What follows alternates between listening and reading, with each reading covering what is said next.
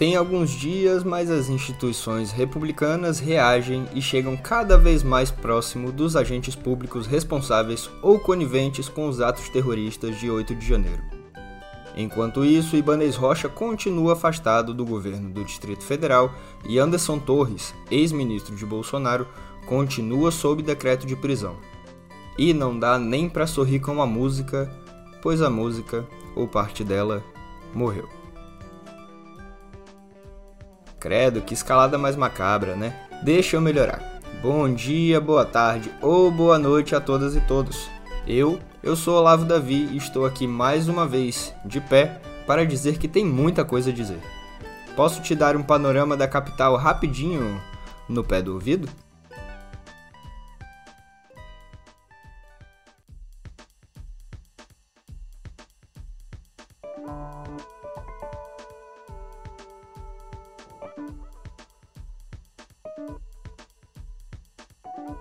É comum ouvir de acéfalos e destrambelhados defensores da ditadura militar que o exército interveio em 64, também conhecido como deu um golpe em 64, a pedido da população. Usam imagens das indignas marchas de Deus pela família e tudo mais. Lembra?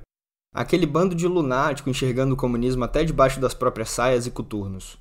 Tudo bem que os tempos eram outros, havia Guerra Fria e cinco anos antes Cuba assustou o mundo capitalista ao guinar e ser guinada também a Moscou. Bom, o que importa agora é que temos formas mais eficazes de contestar essas mentiras. Agora que eu digo é agora mesmo, 2023, na semana em que enfrentamos o pior ataque à nossa democracia, ao nosso Estado de Direito, pelo menos desde 64. O Datafolha fez o dever de casa e ouviu de 93% das pessoas que entrevistou sobre os atos terroristas que estes são inaceitáveis. Isso mesmo. Há aqueles 3% que concordam com os terroristas, enquanto 2% simplesmente dão de ombros. Aquele 1%, você sabe. Não, não soube responder. Ainda assim, para apenas 46% das pessoas ouvidas, os terroristas deveriam ser todos presos. 26% acreditam que somente alguns merecem cadeia e 15% acreditam que a maioria deve ir em cana cerca de 17, 17% dos eleitores de Bolsonaro são contra qualquer prisão. Resta saber se é porque bandido bom, para eles, é bandido morto ou se porque os criminosos vestiam amarelo e verde. Quanto ao papel do governo do Distrito Federal, são 63% das pessoas que enxergam inação na cúpula distrital. As ações de Lula, por outro lado, são vistas como insuficientes por 37% dos brasileiros ouvidos.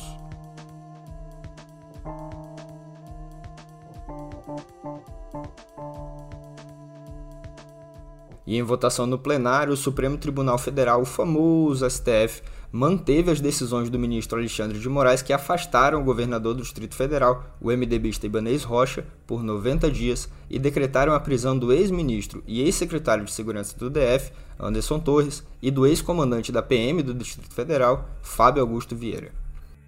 Aos três são imputadas omissão e conivência com os atos terroristas de domingo. Não houve debate na sessão de votação, que se deu de forma virtual porque. Bem, porque a República foi atacada.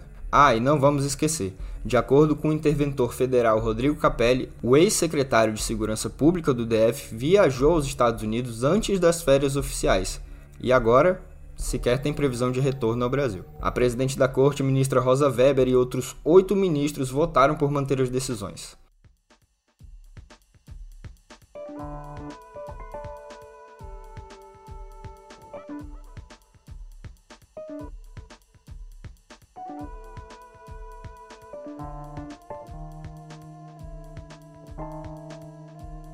Pois é, e tem mais gente na mira das instituições. Ontem, a Procuradoria-Geral da República, ou simplesmente PGR, pediu ao STF a abertura de investigação contra três deputados bolsonaristas eleitos: Silvia Uayampi, do PL Amapaense, André Fernandes, do PL do Ceará e Clarissa Tércio, do PP pernambucano. As suspeitas do órgão é que os parlamentares, eleitos nas mesmas eleições que os terroristas questionam e usam como pretexto para as ações de domingo, são suspeitos de incentivar os atos por meio de publicações em redes sociais.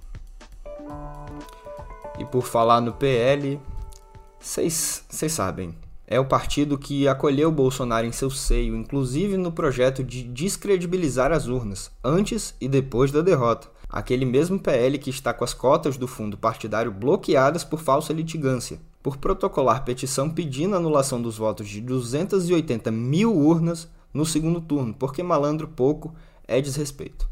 Bom, o PL corre agora na Câmara dos Deputados para aprovar um projeto do ano passado.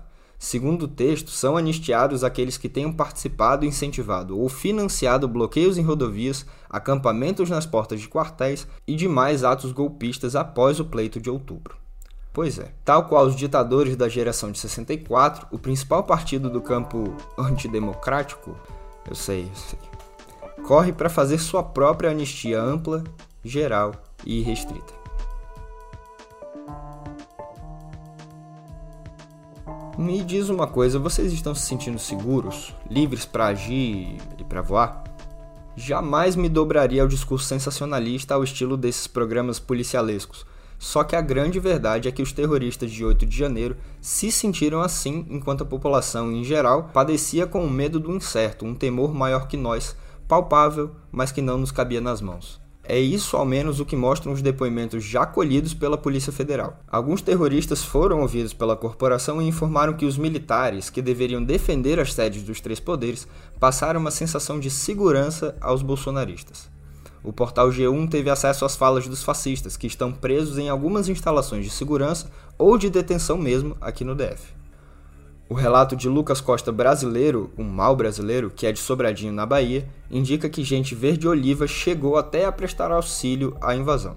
Segundo disse o homem preso nos atos terroristas de domingo, militares acenaram para que uma parte da turba se asilasse no Palácio do Planalto e chegaram até a dificultar a ação das polícias do Distrito Federal, que também não foi lá das melhores, para ficar no mínimo.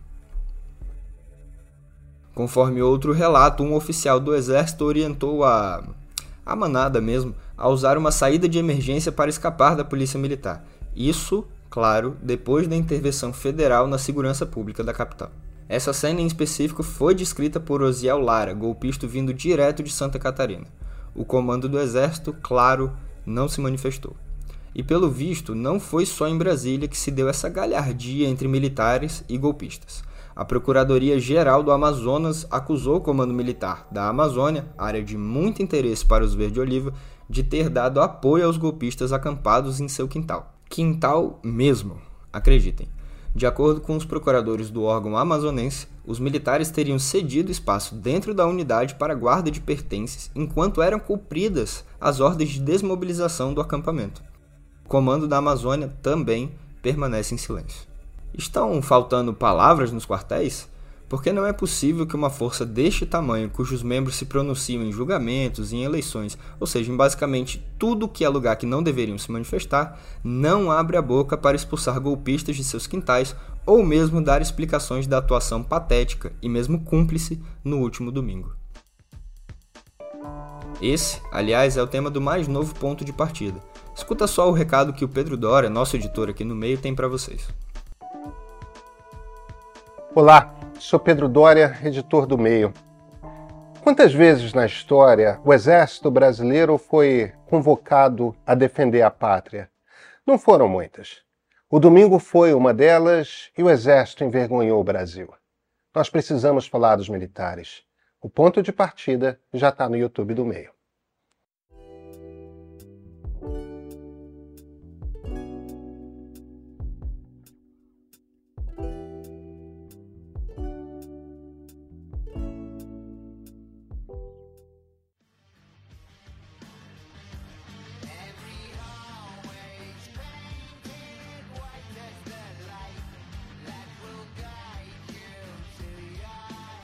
Muita gente reconhece essa voz, esse timbre vindo diretamente das profundezas do inferno. Mas e essa guitarra aí? Para aqueles que eventualmente não saibam, esse ritmo frenético e esse rasgado gostoso, que até arrepia, são o mais recente trabalho concluído da lenda das seis cordas, um dos mitos da guitarra, o britânico Jeff Beck. Eclético, completo mesmo, Beck encantou o mundo já em 65, quando substituiu ninguém menos que Eric Clapton no grupo The Yardbirds, livre como a música, explosivo como o rock and roll, agudo como as notas mais altas de sua guitarra, Jeff deixou o grupo alguns anos depois para voar por si. lançou Truth, ou Verdade, em 1968, álbum que é um verdadeiro espetáculo. Além de ter um ainda desconhecido Rod Stewart, a obra apresenta um blues rock hiperamplificado. Que diabos é isso, Olavo? É coisa do diabo mesmo. Rock em mais puro estado para estes humildes ouvidos. Vai ouvir o álbum e me diz se não valeu a pena, vai. Beck era tão grande que simplesmente o quinto Beatle, George Martin, tido como um dos responsáveis pelo sucesso estrondoso dos quatro garotos de Liverpool, produziu Blow My Blow, de 1975. Esse eu realmente não conhecia, então sigo Leonardo Pimentel, nosso editor, e digo que esse instrumental demoliu as paredes entre o rock e o jazz. Beck sagrou-se vencedor de oito Grammys e está no Hall da Fama do rock. A música que toca ao fundo, Patient Nine, do inigualável Ozzy Osbourne, é a faixa título do último álbum do ex-vocalista do Black Sabbath. Esta obra conta com gente como Tony Iommi, companheiro por quase 50 anos de Ozzy no Black Sabbath, Zack White, pupilo do Osbourne, e o próprio Eric Clapton, que falamos há pouco. Mesmo assim, a sequência de 13, 13 músicas, começa com Jeff Beck e dá nome ao trabalho, como já falei. Não é militância pelo álbum, juro, apesar de recomendar bastante, é apenas meu gancho final. Ozzy veio a público lamentar a morte do amigo, que faleceu na quarta-feira, ontem, aos 78 anos, em função de uma meningite. Não consigo expressar toda a minha tristeza, disse um dos maiores compositores do mundo. Outra lenda, o Zeppeliner, Jimmy Page, classificou a técnica de Beck como única e disse que o guitarrista tinha uma imaginação sem limites. Deste humilde rockista que vos fala os votos de que o pós-vida lhe seja generoso como você foi conosco, Jeff. Rock the Hell On.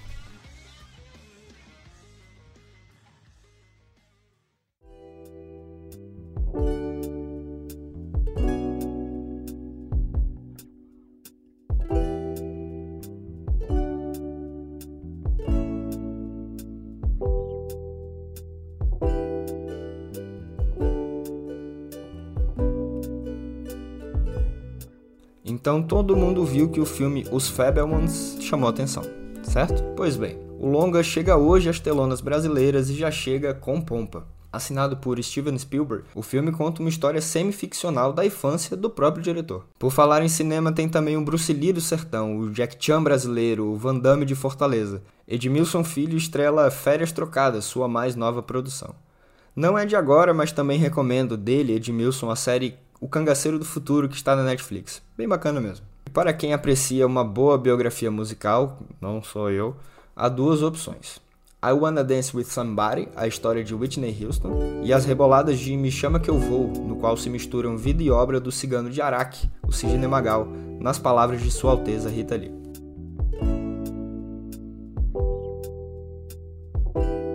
Tricampeonato do Mundo, Globo de Ouro, tá tudo conspirando pro bem lá nas bandas do Rio da Prata. Vencedores da categoria Melhor Filme em Língua Estrangeira com Argentina, 1985, um filme que retrata o julgamento dos crimes da ditadura militar local, os hermanos mostraram que são bons de drama e bons no coro.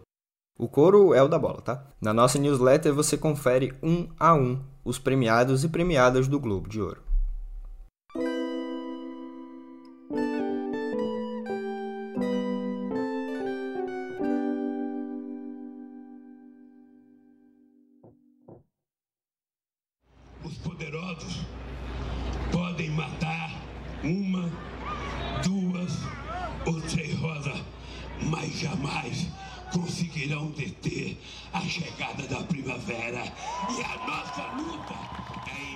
A composição da esplanada dos ministérios do terceiro governo Lula todos sabíamos há algum tempo.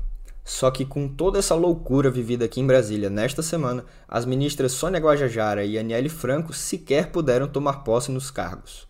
Marcadas para segunda-feira, dia 9, as cerimônias, enfim, foram realizadas no Palácio do Planalto. Guajajara assume o recém-criado Ministério dos Povos Originários, enquanto Aniele Franco, irmã da vereadora carioca Marielle Franco, assassinada em março de 2018, ficará à frente da pasta da Igualdade Racial. No evento, o indigenista Bruno Araújo e o jornalista Dom Phillips, assassinados durante uma expedição no Vale do Javari, Amazonas, em junho de 22, foram homenageados pela primeira ministra de origem indígena na história do país. Aniele, por sua vez, lembrou de forma geral a trajetória da irmã no discurso de posse. Nós estamos aqui porque a gente tem um projeto de país. Um projeto de país onde uma mulher negra.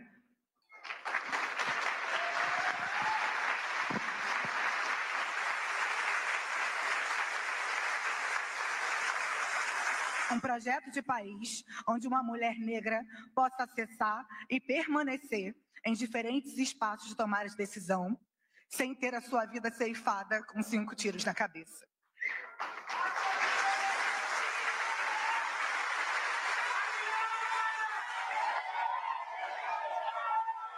Durante a solenidade, o presidente Lula sancionou o projeto de lei que tipifica a injúria racial como crime de racismo.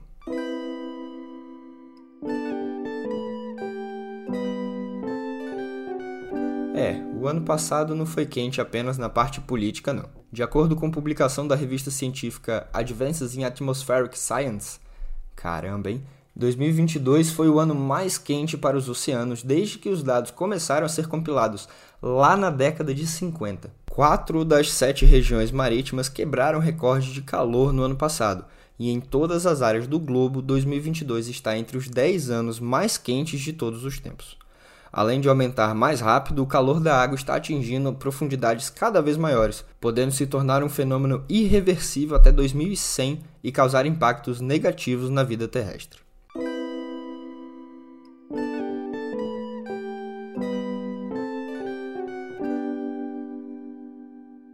Vem cá, vocês lembram daquele tempo que a Anvisa só aparecia no noticiário porque estava em rota de colisão com a presidência da República? Ainda que vagarosamente, os tempos estão mudando. Vamos falar de Anvisa para falar de saúde pública. A Agência Nacional de Vigilância Sanitária aprovou a ampliação no prazo de validade da vacina monovalente da Pfizer contra a Covid-19.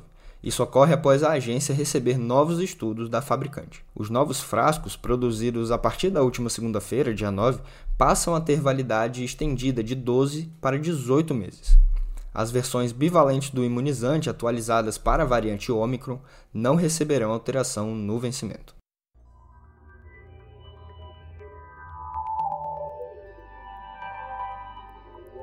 E se você não perdeu o No Pé do Ouvido nesta semana, sabe muito bem que o Twitter está sofrendo com acusações de roubo e venda de dados de seus usuários por parte de hackers que teriam invadido os sistemas da plataforma.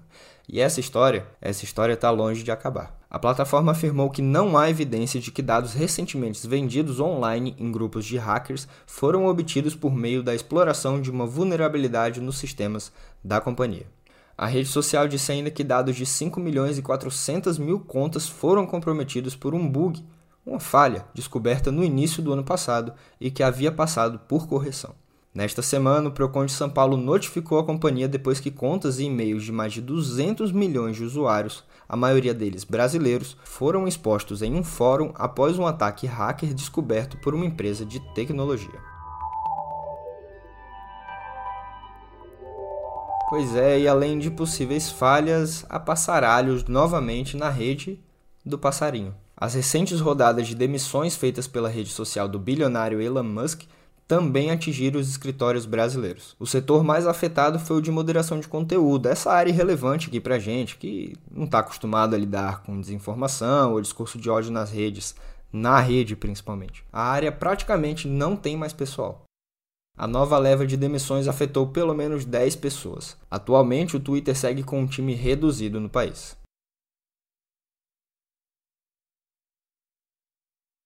Ano a ano, o Instituto de Tecnologia de Massachusetts. De Massachusetts. Opa, calma, deixa, deixa o especialista falar. Estava aqui em Massachusetts Ih, não, vamos de novo então, senador. O MIT, dos Estados Unidos, divulga anualmente sua tradicional lista de 10 Breakthrough Technologies, ou 10 tecnologias inovadoras, com os avanços tecnológicos que prometem ser destaques ao longo do ano. A edição de 2023, parece que não, mas é esse ano que a gente vive agora, traz apostas em ferramentas que envolvem inteligência artificial, biotecnologia, ciência espacial, mudanças climáticas e computação. A publicação também destaca as novas tecnologias que podem ter efeitos positivos em áreas como educação e saúde.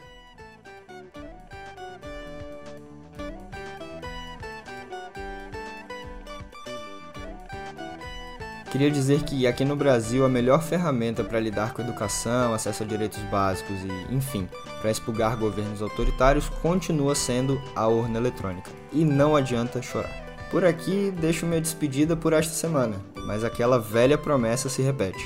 Na semana que vem eu volto. Até!